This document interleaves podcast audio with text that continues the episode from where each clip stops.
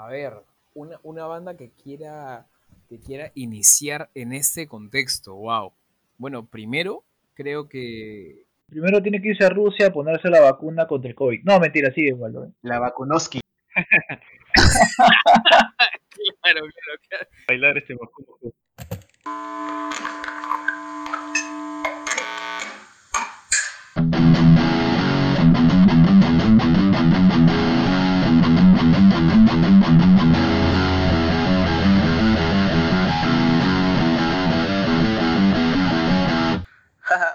Esto es Entre Cuerdas y Bandas, el espacio para la música y todos sus equipamientos. Sean todos bienvenidos a un nuevo episodio de Entre Cuerdas y Bandas con ustedes de la Chiqui House y de la Baticueva, el Gran Ep. Aquí, gente, ya va a llegar la vacuna, o tal vez no. Bien, gente, buenas noches. Este episodio es un algo especial, primera entrevista que estamos haciendo. Y qué más que empezar con una gran banda que Argot. Para salir la vida, llegué a conocer a Jorge, quien es su guitarrista, y también nos está acompañando el día de hoy Waldo. Y muchachos, cuéntenos quiénes son ustedes, los que los van a oír posteriormente, sepa quiénes son, por quién está compuesto la banda y qué es lo que en general tocan ustedes.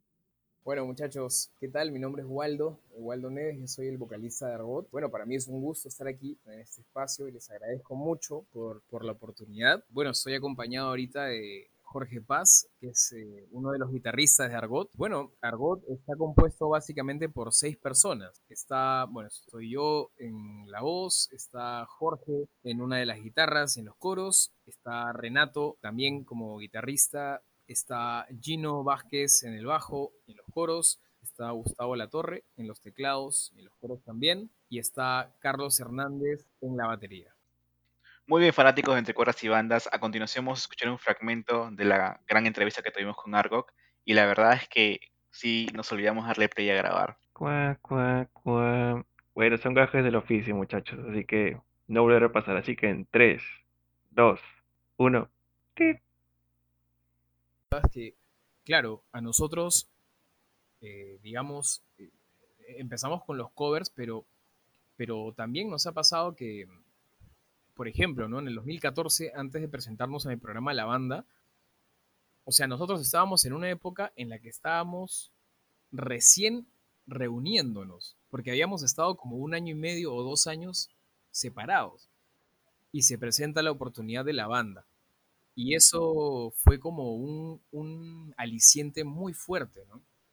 Em, de hecho, ese tiempo que yo no estuve con Argot, estuve metido de haciendo teatro musical. Eh, de hecho, renuncié a mi chamba en ese momento y me dediqué a hacer teatro musical en ese momento. Hice un par de óperas rock en ese momento, 2013, 2014, y, mm, y me sirvió un montón, porque eso luego lo apliqué a Argot y fue, fue increíble, ¿no? Em, entonces sí, la verdad que em, es una historia bien, bien loca, la de Argot. O sea, no, no hemos sido constantes desde que nos formamos. Yo puedo decirles ahora sí que en los últimos años hemos sido constantes. Em, pero algo que, que siempre he destacado de Argot es esa misticidad y esa conexión que tiene con la gente que nos escucha. Creo que es algo muy bacán. O sea, porque no tenemos solamente un grupo de gente que nos escucha, sino que son seguidores realmente, ¿no? Están fidelizados, si queremos llevarlo al ámbito del marketing, ¿no? Entonces eso me parece increíble, de verdad que es muy bonito. Y, en la línea de lo que decía mm, Eric, ¿no? Eh, nosotros hacemos covers de rock en inglés, hemos hecho covers de rock en inglés en su gran mayoría durante varios años, pero nuestros temas propios son en nuestra lengua materna, por supuesto, porque no hay cosa más cercana a tu gente que tu lengua, ¿no? Que la lengua materna. Claro. Sí, mira, por ejemplo, ese justo qué paja que digas que la parte de que el clímax más alto que tiene una banda es eh, la parte de que la gente te siga porque realmente le gusta la música que haces. Y haciendo el comentario lo que hiciste de qué mejor que canta de tu lengua materna, lo más, a menos personalmente, me gustaba cuando la canción está pensada en ese idioma. Porque muchas veces topamos con canciones que han querido medio que agarrar la base rítmica, los riffs de una pensado como si fuera una canción en inglés y querer adaptarlo al español. Y a veces eso no cuadra. Y creo que la mejor parte es cuando piensas la, tienes la letra, está en, en español, y piensas toda la parte melódica, los riffs, todo lo que te que ver los arreglos, pensado en ese idioma, da otro feeling, y la canción como que termina agradando. Ese para mí es un punto máximo cuando piensas hacer canciones en, en español, que es el caso que a veces medio que pataleamos, ¿no? En ese sentido. Sí, sí, sí, totalmente. Es muy delicado el tema de traducir canciones que no son en español eh, a, este idioma, ¿no? O sea, hay mucha gente que lo traduce em, literalmente y hace que la canción pierda pues su esencia, ¿no? Eh, por ejemplo, hay una canción de Robin Williams que él canta Angel, puede ser, y, en la traducción en español em, inicia diciendo como, lléname la vida, dame tranquilidad, calma el temporal que hay en mi piel. Entonces es como, es como rara la letra igual. O sea, sé que en inglés definitivamente tendría otro sentir, ¿no? Como lo tiene, de hecho, en, el idioma original. Que te das cuenta desde el fonema que está ideal para el inglés, eh, la misma nota en que toca, eh, la misma que va a tocar tu baterista, tu bajista, todo se acomoda para que el fonema en inglés se salga muy bien. Ahora, llevarlo al español es complicadito, como lo dijo Eduardo. No hay nada como pensar, grabar, producir y cantar en español. Mm, en mi caso, yo sí. considero que es perfecto. La música en inglés me encanta todo, pero hay siempre, o en sentido siempre es bueno, meterle ese feeling, como lo acabas de mencionar tú, Waldo, y Jorge también, como que ustedes tienen ese plus que poco a poco lo han ido trabajando, que toma tiempo, que nadie nace sabiéndolo, que nadie te dice, mira, hola, ¿qué tal? Estos son los pasos para que todo Dios te quiera, o para que mañana te digan, por favor, Waldo, una foto, Jorge, una foto, please, confío, o sea. No existe tutorial perfecto. Claro. Esa prueba de error ustedes lo han mencionado, les ha costado, eh, ¿sabes qué chicos? Hoy día nos juntamos hasta que un día que, ¿sabes qué? No quiero hacer nada, voy a trabajar, voy a hacer lo otro, porque nos ha pasado, hay, que, hay que admitirlo, este, y luego decir, ¿saben qué? Pucha, la verdad es que somos una familia, porque en sí creo que una banda es una familia. por supuesto. Eh, y ¿sabes qué, gente? Vamos, vamos ahora, estamos 2018, arrancamos, vino esto, la pandemia, ahora, ¿sabes qué? No nos para nada, vamos a seguir adelante. Y como he tenido la oportunidad de escucharlos, créanme, y me ha gustado, me ha encantado, como el hijo de Rosita en la mebota, me encanta esa actitud. Gracias, hermano. Y créanme que se les agradezco de antemano que estén aquí hablando con nosotros porque toda esta información, todas estas anécdotas nos enriquecen. Gracias, hermano. Gracias. No, gracias a ustedes, más bien. De hecho, una de las razones que nace este espacio, si le puede llamarse, que es entre cuerdas y bandas, así nos llamamos el, que nació más pensando en un podcast, ¿no? Más nuevos en Instagram, todo eso, pero pensado justamente en estas cuestiones de por qué no, por qué la gente ya no quiere, o las bandas en especialmente ya no quieren componer canciones en, propio, en el propio idioma, eh, ¿por qué no se fastidian cuando nace una nueva banda aquí piensan que es copia de una de afuera, pero si una de afuera copia a la otra es como que algo nuevo, cosas así, ¿no? O por, qué no evoluciona, el género, o N cosas, ¿no? Pero ese centrado más aquí en lo que es Latinoamérica, porque ciertas similitudes que existen, y son cosas que a veces no la gente no está hablando, ¿no? Claro, y dado que se presentó la cuarentena, empezamos a hablar con Eric y nació el proyecto. Claro, mira, yo creo que el tema del idioma en la música, tú puedes cantar en español, en inglés, en quechua, en árabe, en el idioma que quieras, en realidad. Pero creo que actualmente, eh, eh, si tú vas a ver la música para hacer plata o para hacer dinero, obviamente vas a querer empezar a cantar de repente en inglés porque vas a tener mayor cantidad de repente de seguidores en un, en un comienzo. ¿Por qué? Porque obviamente vas a tener mayor público. Tú sabes que ahora el mundo está totalmente globalizado. Subiendo un video a YouTube te va a ver todo el mundo. Entonces, eh, pero no, no, necesariamente nosotros vemos la música de esa manera. Al menos eh, yo creo que lo mejor sería, bueno, en el caso de Argot, nosotros comenzamos pues con música eh, en español, cantamos en nuestro idioma. De repente, más adelante, si se da la oportunidad de poder, si nosotros queremos llegar a, como se dice, a, todo el mundo o, a una frontera mayor, podemos empezar a hacer temas en inglés. Es más, teníamos un tema con el antiguo bajista de Argot, era en inglés el tema. Muy buen tema, ¿no? Claro, claro, eh, muy buen tema, pero como te digo, este, nosotros nos, ahorita hacemos música para llenar, porque nos gusta a nosotros hacer este tipo de música. No lo estamos haciendo eh, tanto como para agarrar y, decir, oye, no, ¿sabes qué? Voy a sacar el hit del momento y esto quiero que sea así porque me va a dar plata. No, nosotros creo que en ese aspecto, nosotros no vemos la música de esa manera. Nosotros hacemos la música que, que hacemos y la hacemos porque nos gusta, la hacemos a nuestra manera, a nuestro estilo y, eso creo que es lo que a nosotros también nos llena, ¿no? Mira, mira el caso de incluso, si, si nos vamos al pasado, mira el caso de Shakira. Shakira cuando comenzó, ¿cómo, ¿cómo comenzó ella? Ella cantaba pura música en español. Obviamente ella técnicamente era, una chica que cantaba baladas y, música en español. Obviamente cuando ella quiso dar el siguiente paso, al siguiente nivel, eh, ¿qué hizo? Empezó a cantar canciones en inglés, baladas en inglés, y obviamente eso, ya con el público que tenía en Colombia y en Latinoamérica, que ya lo había ganado con los años de, su, de su carrera artística, cuando lo enfocó y empezó a cantar temas en inglés, ¿qué pasó? Llegó a todo el mundo. Entonces, creo que es un proceso, poco a poco, ¿no? Yo no digo que esté eh, mal eh, cantar en inglés o en español, como te digo, eso va a depender de la visión que tenga la banda, ¿no? Sí, totalmente. Justamente sí, sí concuerdo contigo, porque es netamente un tema de ya el que ves, es marketing. Claro, eso ya es, marketing. Cuando sabes que ves nuevo mercado, si lo quieres ver Claro, sí, así es. En este caso que te cuentas el nuevo mercado, ¿qué necesito para entrar a ello?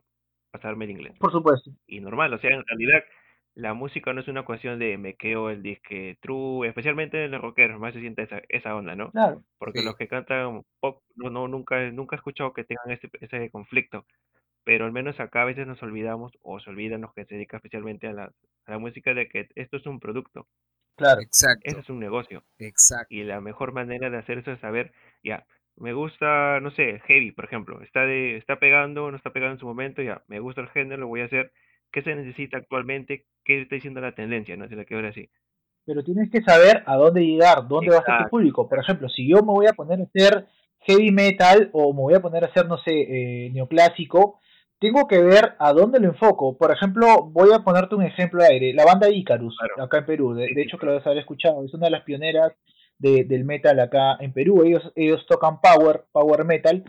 Obviamente, ellos están enfocados y sus canciones son, son en inglés porque el público eh, que más lo va a escuchar no es tanto un público peruano. O sea, tienen su gente acá en Perú, yo no te voy a decir que no pero ellos están enfocados eh, más que todo eh, por el, estilo de música que hacen a un público europeo, americano, que, que, obviamente hablan inglés. Entonces, por eso es que ellos cantan en inglés, ¿no?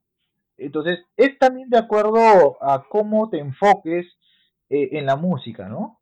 Sí, concuerdo contigo. Claro, para apoyar lo que mencionó Eduardo, si te das cuenta de una manera, de un punto de vista comercial, tú tienes que decir, ok, soy una banda, yo me gusta el heavy, me gusta el rock, me gusta el indie, me gusta el crunch, pero ¿a dónde quiero llegar? ¿Cuál es mi paso? Mi público de acá, tal vez este, mi grupo, mi zona, mi distrito, hacer mi primer concierto, mi primer cover, lo puedo hacer en español, lo puedo hacer en inglés, tendré mi primera audiencia de 5, 20, Luego de eso te vas a dar cuenta, no, creo que mi, mi, género, lo que yo quiero hacer, se enfoca más a lo norteamericano. Es ahí donde agarras y decir, creo que lo ideal sería mejor cantarlo porque mi audiencia, o en todo caso, como lo mencioné, mi producto, que, a donde quiero que llegue, o donde sé que lo van a recibir, ok, a ver, dámelo, lo escucho. Sí sirve, a ver, hagamos un trato, hagamos un disco y genere ingreso del mismo. Eh, es un público norteamericano. Pero si te das cuenta, como que nosotros estamos hablándolo porque ya, mira, en mi caso tengo 28, tengo esta edad, sabemos, hemos pasado por la edad, como lo dijo Juan en su momento, uh, eres chivolo, es un rockstar, nada, toca, toca, toca, vamos a chumar, vamos a chupar, hoy ya, hoy tocamos en Núcleo, hoy tocamos en Barranco, Sargento Pimienta, son contra para entrados. Pero luego pasa la edad que dice, oye, pero ¿qué hubiera pasado si a los 21 22 hubiéramos hecho ese, ese temita y lo hubiéramos manejado bien, hubiéramos producido bien? Porque créeme que yo, ah, cuando tocaba con una banda, hice un tema propio, pucha, pagar, pagar para solamente hacer una canción me dolió en mi vida. Claro. La propina. Y te dispones a pensar ahora, nosotros lo conversamos acá, somos cuatro personas que estamos hablando, pero nadie se tomó el tiempo de decir, oye, tú, ven, ven tú que estás haciendo una bandita. Nadie, no existe nadie actualmente en el país que te diga, creo que deberías poner en práctica esto. Claro, un, digamos un productor que diga, oye, ¿sabes qué? Mira, esta banda tiene talento, este grupo de, de jóvenes, de 18 años, wow, yo acá les puedo, los puedo este, hacer explotar para que para que lleguen muy adelante. O sea, obviamente yo los puedo financiar, yo los puedo producirles, pero les puedo hacer, les puedo dar toda esa ayuda, pero la verdad no, no conozco muchos, porque ahorita acá en Perú, te hablo cuando nosotros quisimos grabar en ese entonces, éramos, éramos chicos, la mayoría de productoras eh, te cobraban carísimo en ese entonces, o un productor te cobraba carísimo, y la única manera de que un productor, creo yo, acá en el Perú, te quiera, digamos, este, ayudar, entre comillas, es porque va, va a ver el género que más le conviene, el género, el género más comercial, que de repente tú como banda de, rock o, no, no estás de repente eh, muy de acuerdo con eso, ¿no? Por ejemplo, te dicen, no, mira, ¿sabes qué? Yo quiero que hagas eh, un pop reggaetón, ¿me entiendes? Pero tú, tú, tenías, yo, tú no quieres hacer pop reggaetón, tú quieres hacer rock. Entonces, el productor te va a decir, ¿sabes qué? Pero eso no me vende, no me va a dar plata, gracias, no te puedo producir. Y eso pasa con un montón de bandas. Es cierto. ¿no? Es cierto. Sí, tal cual, tal cual. Y eso pasa. Eh, e, eso pasa. De hecho, me acuerdo que cuando nos juntamos allá por el 2018 con Manuel Garrido Leca, eh, le mostramos el, material, digamos, de robot y le gustó bastante. Le gustó bastante, nos dijo, pues, digamos, yendo en una figura contraria a lo que menciona Yukita, a estas alturas, eh, productores como él más bien apelan a, a, reactivarse en el tema del rock, porque han estado ya desde los últimos años tan metidos en el tema del latin, del reggaetón, de baladas eh, latinas, que claro, dicen, oye, quiero volver a sentir cómo es este producir rock, ¿no? Entonces, claro. Claro, o sea, ellos están, estoy de acuerdo ello, pero ellos también tienen que ver a quién voy a producir, qué talento, porque tú sabes que ahora la música no solamente vas a vender por, por, por cantar y tener, bueno, talento, ahora mucho vende la imagen también. Te digo, eso es importante. Ahorita un productor no solamente ve que tú seas un músico bueno, Tú puedes ser un músico excelente, un pata que lee partituras, puede ser muy bueno, pero ahorita eh, el mundo como, como está ahorita llevando el tema de la música es imagen. La imagen, aunque no lo creas, ahorita también vende y ellos también enfocan, ¿no? Cómo, cómo poder hacer que esta banda eh, la voy a producir. ¿Sabes que Tú, tú eres guitarrista, tú vas a vestirte así. Prácticamente te, te, dicen cómo tienes que estar, ¿para qué? Porque tú vendes imagen, tú a tu público ahorita eh, dependes todo ello, pues, ¿no? Como lo mencionamos, te consideran como si fueras el producto. Sí, tal cual. Eres un producto, al fin y al cabo. Claro, o sea, no, no te digo que, que no todos, pero eh, sí en su mayoría, ¿no? Y ahora, en todo caso, ustedes como, como Argot, como banda, ¿cómo creen que han mantenido eh, su esencia aparte de ustedes o para la audiencia que han tenido ese feeling que se llama, como lo mencionó lo que es ese feeling que ustedes tienen porque es un plus, cada banda tiene un plus, ustedes lo tienen ya trabajado, como les comentamos. ¿Qué creen que ha sido factor que ha ido aumentando, que hoy en día se puede decir, hola Waldo, por favor una foto, hola Jorge una foto? ¿Cuál ha sido ese, ese plus? Yo creo que, bueno, por mi lado, por lo menos, haber logrado ese punto de equilibrio entre proyectar lo que somos nosotros en realidad, lo que sentimos de verdad, eh, no ponernos una máscara digamos, no ser un personaje en lo artístico, sino ser nosotros y, y nunca dejar de pensar que finalmente parte de nuestro objetivo es compartirle un mensaje a la gente y que por tanto le debemos un respeto y un cariño, ¿no? Creo que el tener muy presente que debemos cuidar esa conexión con la gente ha hecho que ellos puedan percibir esa sinceridad de parte nuestra y, que se genere esa conexión, creo yo. Claro. O sea, ser, ser creo que siempre, desde que nos conocemos, siempre, sido, siempre hemos intentado ser unas personas eh, lo más, eh, digamos, este tranquilas. Nosotros, tú me ves en la calle y me dices, joder, Jorge, este, te he visto tocando en argot, qué chévere tocas. Bacán, creo que la humildad es importante, ¿no? En una banda, cuando comienzas o cuando ya estás arriba, creo que la humildad en, cualquier banda va a ser importante, ¿no?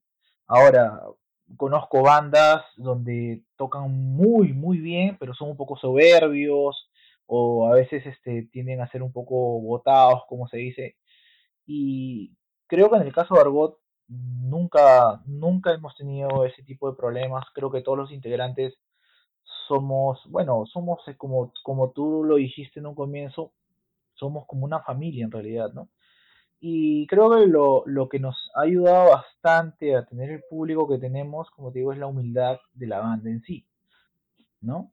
Créeme, y eso es bueno, porque sabes que yo, por ejemplo, si fuera cualquier persona diría, ¿qué paja? Soy Mamá Batata, estoy en esa banda, y lo veo a Waldo, te veo a Jorge, y sé que un día me puedo cruzar, tal vez, no sé, por el camino del Inca, por el Plaza Vea, decir, hola Waldo, ¿qué tal? ¿Cómo te va? ¿Qué tal? ¿Qué planes para, para otra semana? ¿Los veo tocando o algo así? Porque me ha pasado también que había una banda que, disculpa, este, estoy ocupado, no puedo. O sea, y créeme, ha sido un choque así, brutal. Y yo dije, ok, no hay problema. No, y créeme que me ha pasado. Era como así eran en la vida real. Así sí. sí, sí, sí, eso, eso pasa. Y, y creo que eh, pasa con, con no, no, con todas las bandas, pero hay varias bandas que sí, o sea, te, te va a tocar eso, ¿no? Hay gente que, como te digo, eh, en nuestro caso no, no siempre hemos estado ahí para la gente, para el público, para, para quien nos quiera hacer preguntas o consejos para, para bandas incluso que recién se están iniciando. Creo que nosotros siempre hemos podido darles la mejor orientación, qué rumbo puedan tomar para intentar hacer las cosas bien, pues, ¿no? Porque en la música, seamos sinceros, en la música te vas a topar pues con muchas cosas, ¿no? Desde drogas, desde gente, o sea, encuentras en la música, en la música encuentras, pucha, es, es un mundo, ¿no? Muchas cosas fáciles, ¿no? Muchas cosas fáciles. Sí, que nosotros lo hemos, lo hemos pasado, lo hemos vivido incluso, entonces eh, siempre intentamos recomendar pues este, cómo es que deben comenzar, ¿no? O sea, mira, ¿sabes que Tú quieres hacer una banda de baladas, quieres hacer una banda de rock, quieres hacer una banda de reggaetón, bacán, chévere. Te recomiendo que comiences haciendo esto, esto otro, y no te vayas a desviar por acá o por allá, ¿no? No te digo que no te diviertas en el, en el transcurso del, del, del, camino, porque una vez que ya empiezas, este, la música es así, ¿no? Una vez que ya empiezas a hacerte más conocido, obviamente te vas a divertir, la vas a pasar chévere, pero siempre creo que, este, midiéndose, ¿no? Hasta, hasta ciertos puntos. Sí, creo que esa es la premisa. Con los pies en la tierra. Eh, eso es. Gran consejo, muchachos. Muchachos, y quiero volver a un tema que estuvimos hablando al inicio, eh, sobre el tema de cómo se está llevando eso de los conciertos por live, toda esa cosa, pero me interesaría saber de su, de su postura. Por ejemplo, hemos visto toda esa semana que ha pasado eh, un conflicto con una banda que es bien conocida acá en el Perú, que estaba Exacto, que estamos con, que estaba con el tema de las entradas, ¿no? Que la gente saltó. Hay dos puntos ahí, como espectador y como uno que Mar de Copas viene es una empresa, al fin y al cabo. La gente lo va a ver desde el punto de vista como espectador y no está viendo lo que está sucediendo dentro de. Ahora, me interesa saber su postura, siendo imparcial. ¿Qué opinan, no? En general. Mira, yo, yo no te puedo decir mucho, no, no puedo profundizar a mucho, la verdad, porque lo poco que sé es eh, los comentarios que he podido leer en Facebook, eh, que creo que estaban cobrando por un concierto online. Eh, había zona general, zona VIP y no sé qué, qué otra zona más que, que, variaban desde 49 soles hasta no sé cuánto, 200 soles, creo que era Bueno, no, no lo sé. Creo que su, yo la verdad no, no, no sé qué adicional o qué plus adicional te puede dar pagar una entrada de 200 soles comparado con una de 49 soles, eh, si al final es un concierto online que vas a ver en tu casa, ¿no? Entonces, yo como te digo, no sé realmente qué es lo que incluía, de repente e, esos 200 soles, de repente te incluía de repente un material de merchandising, o sea, yo como te digo, no puedo meterme a hablar y decirte, oye, no, que por qué han cobrado esa cantidad de plata, no, ¿por qué? Porque yo no lo sé, yo no, no, no, no he comprado la entrada. No lo sé, pero si es solamente por un tema de que, pucha, de esta cámara te voy a enfocar, no sé, el ojo del vocalista y de la, de la otra cámara que es este la general, vas a verlo de más lejos. Mm, no, o sea, me parece, me parece ahí un poco, un poco tonto, ¿no? Pero, como te digo, de repente han ofrecido merchandising, de repente, quién sabe, ¿no? eh, al final Mar de Copas es una empresa, ¿no? Es, es una banda que ya tiene años en el Perú, es una muy buena banda, tiene temas muy chéveres, muy buenos, y obviamente ellos como músicos también se han visto afectados, ¿no? Entonces, obviamente ellos no se van a quedar con los brazos cruzados, creo que han sido uno de los primeros, una de las primeras bandas que acá en el Perú ha hecho este tipo de conciertos, pero como te digo, a mí me parece un poco exagerado eh, tener que cobrar tanto por una entrada, salvo de, su, eh, de repente algo a cambio, ¿no? Como te digo, merchandising, algún disco, no lo sé. Pero yo creo que para un concierto online de cualquier banda, de, de lo que fuese, yo creo que se, se, debería cobrar pues una entrada y punto. Y esa es tu entrada que, la, que es la que vas a pagar y la que vas a, ¿no? La, digamos, la, la única toma que vas a tener, pues, ¿no? Pero como te digo, esto acá en Perú, pues, este, se ha hecho así, ya yo supongo que lo han hecho así por un tema de marketing también, porque debe ser así, ¿no? ¿Tú qué opinas, Waldo? Yo me imagino que ellos deben haber hecho un, un mínimo estudio de mercado, me imagino, entre su gente para determinar hasta qué precio le pueden poner a una entrada en esta modalidad virtual, ¿no? Quiero pensar eso porque eh, en lo personal no sé qué tanto les habrá afectado a ellos este tema de la pandemia y de la, de la cuarentena, del distanciamiento social.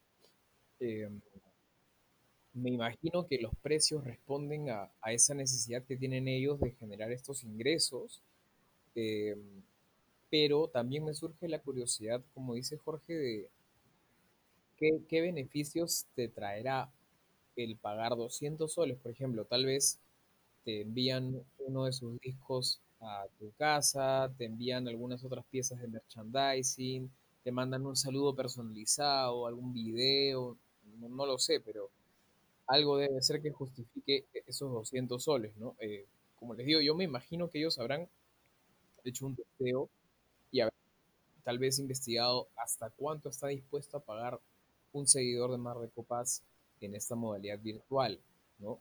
De lo contrario, sí creo que sería una falta de empatía completa con la gente, porque ellos se han visto afectados, sí, como músicos, por supuesto, como tantos músicos en el país, pero también el otro lado, que son aquellas personas que no se dedican a la música y, que finalmente son sus seguidores, los que los consumen, ¿no? Y habría que pensar en sus posibilidades cuánto podrían pagar por una entrada. Pero bueno, finalmente todo esto son especulaciones en base a lo que yo creo que, podría estar sucediendo, ¿no? Pero no sé realmente el, trasfondo, más allá de los comentarios que leí, que efectivamente mucha gente desde la posición de usuaria reclamaba y decía, ¿cómo pueden cobrar tanto por una entrada de, a un concierto virtual? ¿no?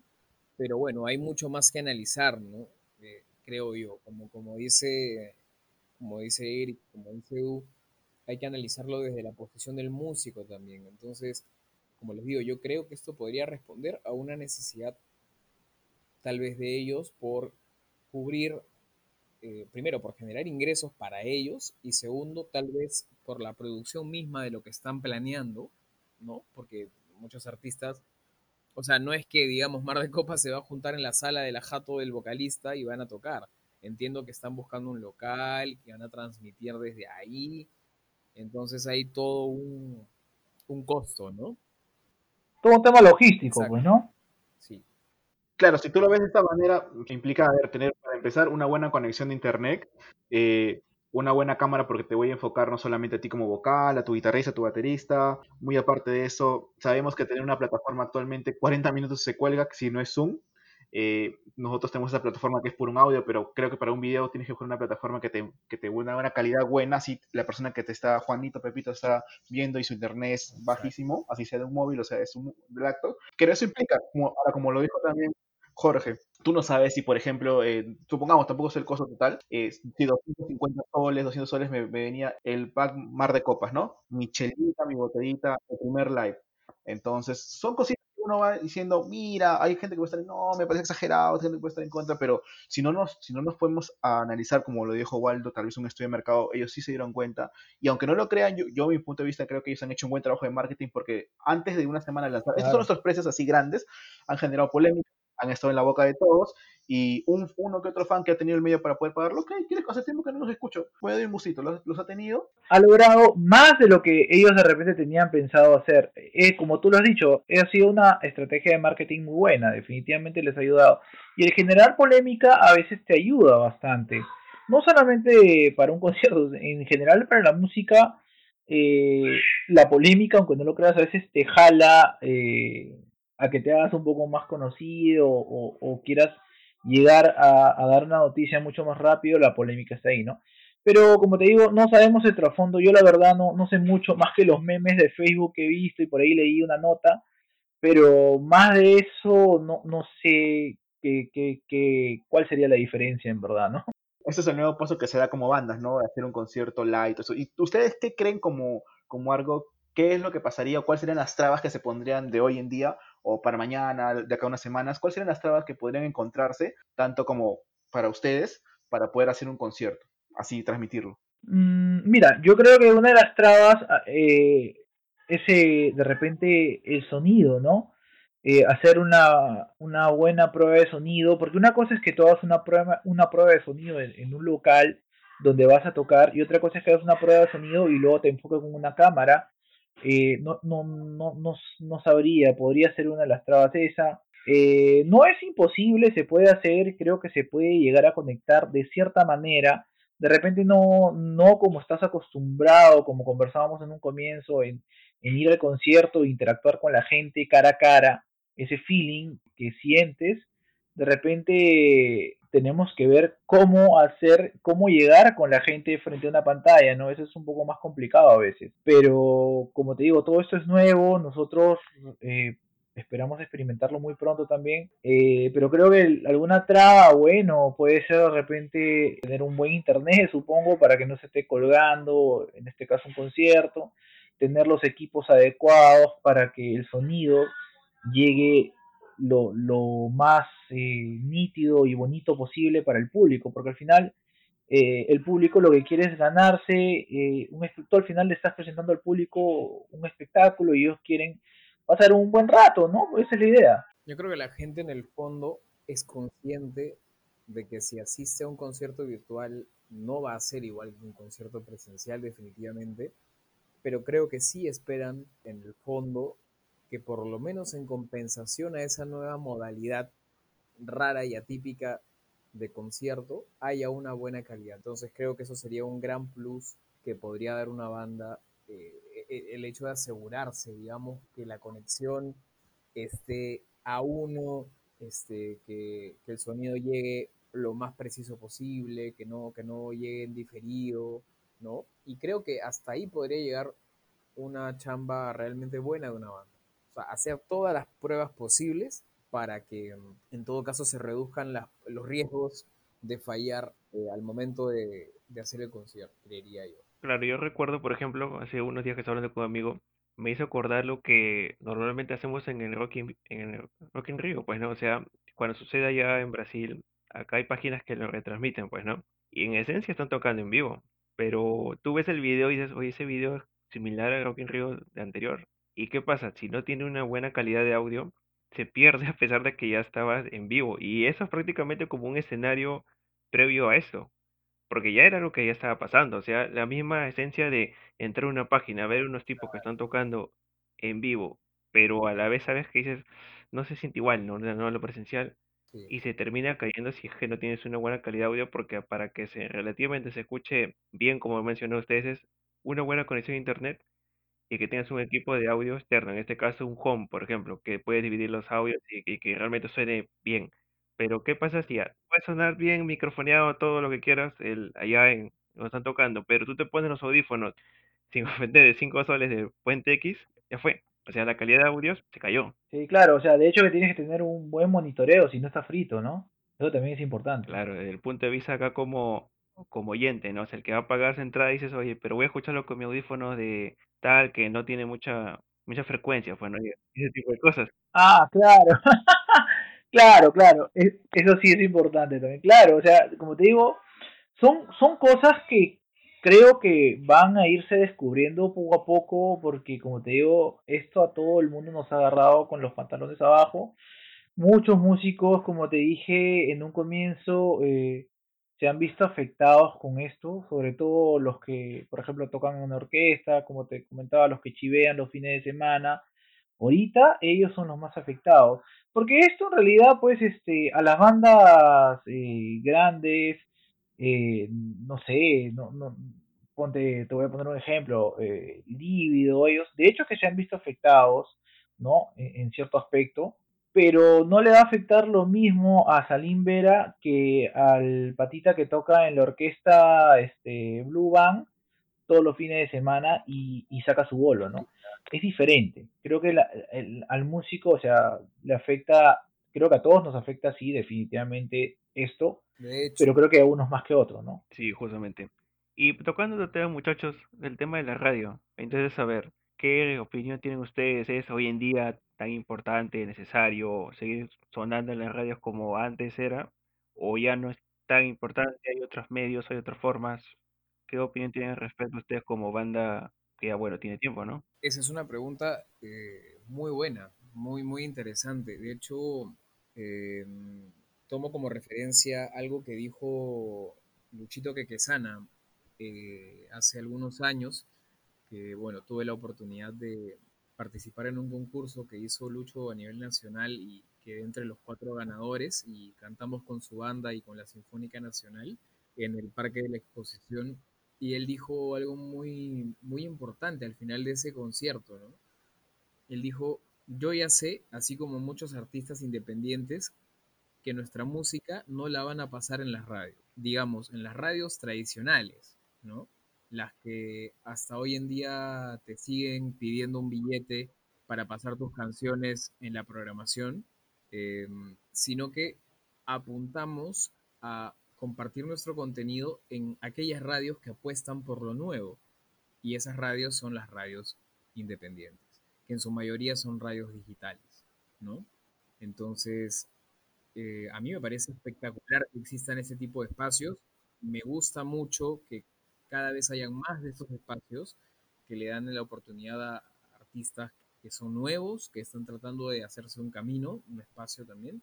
Y bueno, para mí está muy polarizado el tema, ¿no? O sea, las radios más conocidas, o sea, te piden plata para pasar tus canciones en la programación, tienen las mismas canciones eh, pasándolas y pasándolas y pasándolas hace 20 años y tienes el otro lado que son las radios independientes que en su mayoría son digitales que pasan nuevo contenido ¿no? y que le, dan la oportunidad a, a, nuevos artistas. Así es como lo veo yo. No es lo mejor, no es lo mejor, pero es la realidad que tenemos en nuestro país. Muchachos, no sé si ustedes recuerdan a la ñ, eh, ¿la llegaron a escuchar? Claro, la ñ, claro, claro, claro. Me encantaba. Yo, bueno, eh, hubo un episodio con él, lo comentamos, en el cual siento que hubo un tiempo en el cual en el país, para empezar, yo creo que el, el peruano en sí es radio lover. Y tenemos, es más, hicieron una encuesta, hicieron que la mayoría de gente escuche su radio. Pero creo que hasta hoy en día, la radio que pasó, hablando del rock, de lo que nos gusta, eh, rock en nuestro idioma, solamente fue la ñ. Y bueno, de la noche a la mañana, solamente sí, me pareció. Es más, yo sentía que a veces hasta los programas que se daban eran tan buenos porque no solamente entrevistaban siempre a las mismas bandas, había una que otra vez, este, tenemos esta banda que sonó tal vez en la Municipal de los Olivos, tal otro, a ver, suenen. En lo personal a mí me dolió cuando la, la ñ murió. Sí, sí, sí, sí, no, o sea, a mí me parece que, por ejemplo, la ñ, eh, no sé si coincidirán conmigo, pero la ñ tiene mucha relación con doble 9, o sea, a mí me hace acordar mucho a doble 9 tienen un espíritu, siento yo, como parecido, ¿no? Solo que, claro, doble 9 eh, no, no pasa nuevo, eh, nuevas bandas, ¿no? Que eso es lo que un poco limita bastante y da pena, ¿no? Porque, claro, tú tienes a los conductores de los programas de radio que te dicen, oye, en verdad sí me gusta tu, tu música, voy a conversar a la interna. Y en ese paso de conversar a la interna, los productores, todo, obviamente te ven como, como números, ¿no? No, no como un artista. Claro, en realidad, en realidad, o sea, si lo vemos por el punto de negocio, la radio lo que al final quiere es vender, ¿no? Y va a decir, pucha, tú no, no te conocen, eh, ¿qué, ¿qué me puedes traer, digamos, de beneficioso si te pongo a ti en radio, ¿no? Entonces, eh, al final todo es, este, la radio es un negocio. Te digo porque incluso sin ir muy lejos, hace poco hubo un concurso en, radio, este, Oxígeno, si no me equivoco, estaban buscando una banda, justo vi, vi la publicación hoy día, una banda que había ganado un premio en Radio Oxígeno, se han ganado mil dólares creo estos chicos, pero eh, tú los escuchas y, y, por ejemplo, se cantaron un tema de Radiohead que en la vida la vas a escuchar pues por Radio Oxígeno, ¿no?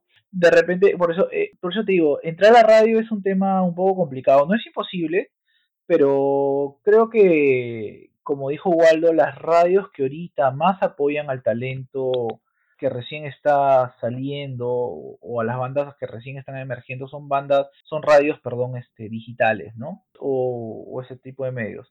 ¿no? Porque las radios que ya están curtidas, no sé, Doble 9, Estudio 92, Oxígeno, que son las radios, te hablo nacionales acá en Perú, pasan, si te das cuenta, siempre ya la misma música, ¿no? Sí, es cierto. Y a todo esto, ustedes, muchachos, en el sentido de, como lo acaba de mencionar Jorge, las redes digitales son como que ese, ese empujoncito que también dijo Waldo.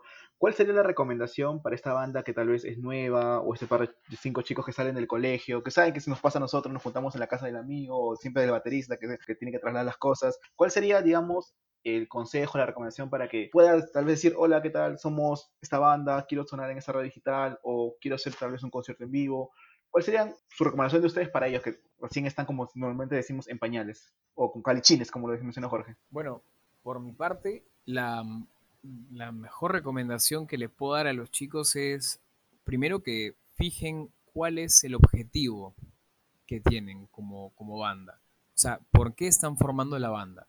¿Quieren simplemente lanzar algún tema que se haga conocido y vivir de las regalías que les dé ese tema por el resto de su vida? Quieren hacer un disco eh, con canciones que sean pegajosas sin importar la letra, quieren hacer realmente canciones que tengan un contenido importante, quieren trascender en la historia de la música, dependiendo de los objetivos, ellos van a poder, creo yo, tener un camino más claro, ¿no? Y, y por supuesto, nadie dice que no puedan desviarse del camino por X motivos, pero que siempre, o sea, siempre regresen al centro, ¿no? A donde iniciaron y, siempre con los pies en la tierra. Creo que eso los va a ayudar mucho en, el camino de la música y que siempre estén aprendiendo. O sea, uno nunca deja de aprender. Es una frase que he escuchado mucho y es muy cierta. Cuando uno cree que ya aprendió todo lo que necesita, aparece algo que te hace dar cuenta que no, que todavía necesitas o que todavía puedes seguir mejorando. Entonces creo que eso sería un poco eh, el resumen de lo que yo les recomendaría. Bien, muchachos. Tengo una última pregunta, pero no menos importante.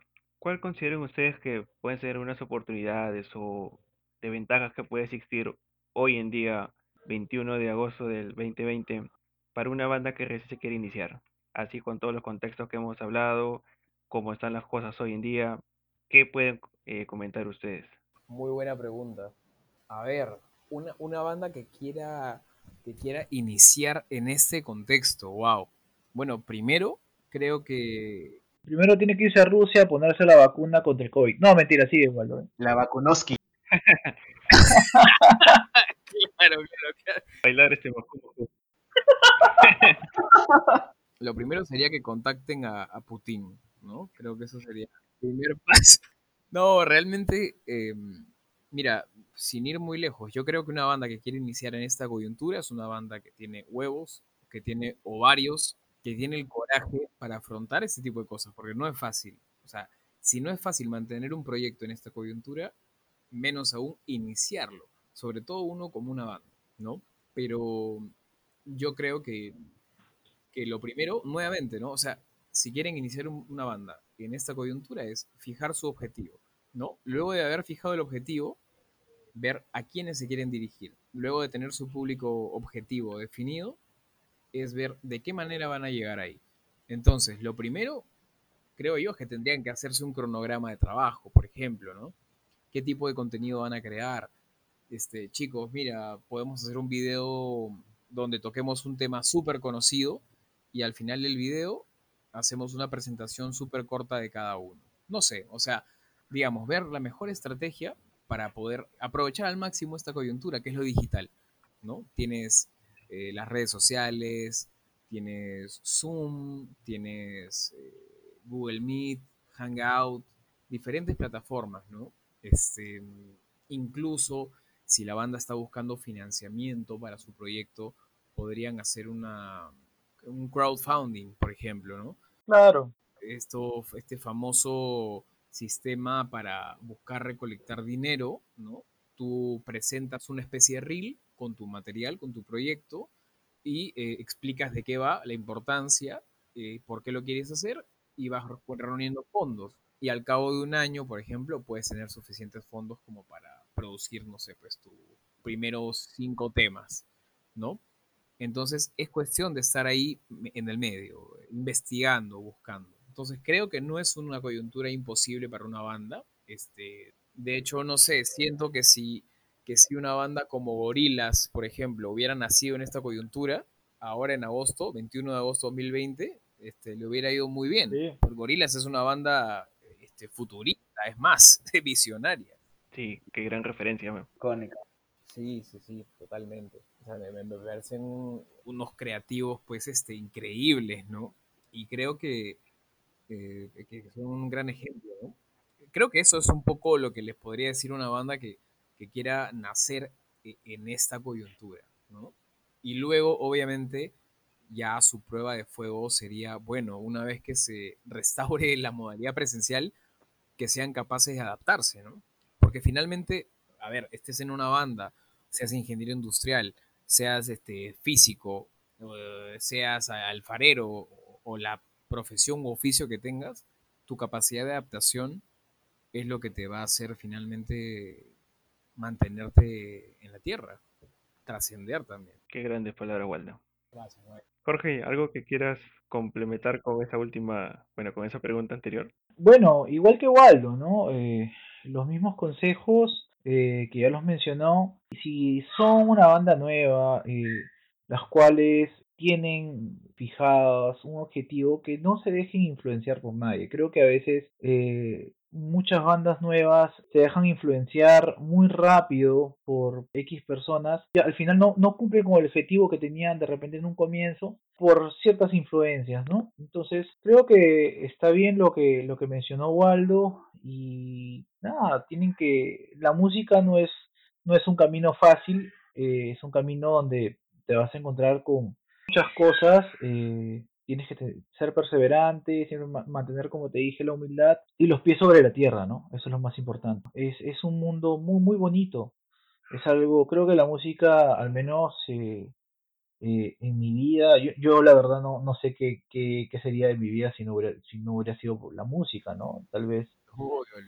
no, no sé, no, no imagino, no, no imagino mi vida sin música. ¿no? Estaríamos en Centro Victoria los dos. Claro. no, pero sí. Lo que dice, lo que dice Jorge es muy cierto, ¿no?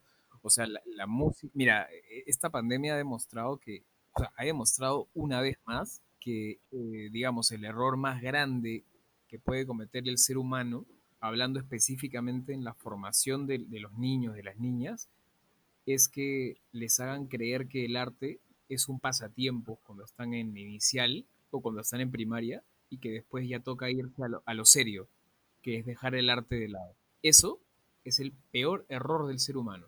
Y creo que en esta pandemia se ha puesto en evidencia que el arte en sus diferentes expresiones es la terapia más efectiva que existe en el planeta. ¿no? Entonces, ojalá que a partir de este momento eh, la gente empiece a valorar más eso, porque siempre se menosprecia mucho, ¿no? Siempre es como, ah, el hobby, ah, el pasatiempo, ah, ya, ya, este, hace música, ah, ya, o sea, canta, canta en sus ratos libres, y no, o sea, en verdad es, es, una, es una profesión que se tiene que empezar a ver con mucho más seriedad, como en muchos países de Europa, eh, digamos, de Asia también, y, y nada, o sea, creo que hay que seguir por ese rumbo, ¿no? Hay que aprender la lección. O sea, como le digo a mis amigos, yo espero con todo el corazón que esta pandemia no sea un paréntesis en la historia de la humanidad, sino que realmente sea un antes y un después.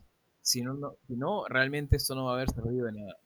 Totalmente de acuerdo contigo, Hugo. Totalmente también. Es más, como lo hablamos con Eduardo hace una semana atrás, eh, él mismo dijo, yo creo que el mejor diseñador de interiores, el mejor pintor, el mejor productor, en su momento, cuando hubiera tenido 3, 4 años, no hubiera pintado. Todos nosotros hemos hecho los recortes que nos compraban cuando éramos chiquitos, no hubiéramos tenido esa idea de creatividad. Yo creo que, como lo mencionó Waldo, el ser humano, al pensar que dejar el arte, ya sea escénico, musical, pintura, todo el arte en global, dejarlo a un lado y creer que es preferible que estudies una carrera profesional y luego hagas lo que te gusta.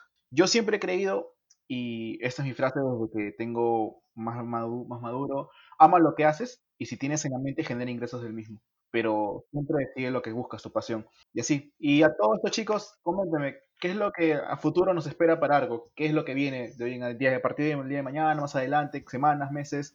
Ajá. A ver, eh, para Argot, en realidad, bueno, lo más inmediato es que en una semanita como máximo estamos lanzando nuestro siguiente video en nuestras redes y en nuestro canal de YouTube. Una sorpresa, una sorpresa. Es una sorpresa, es del mundo de los animes, de esos de nuestra época, y que nos ha dado mucho gusto hacerlo.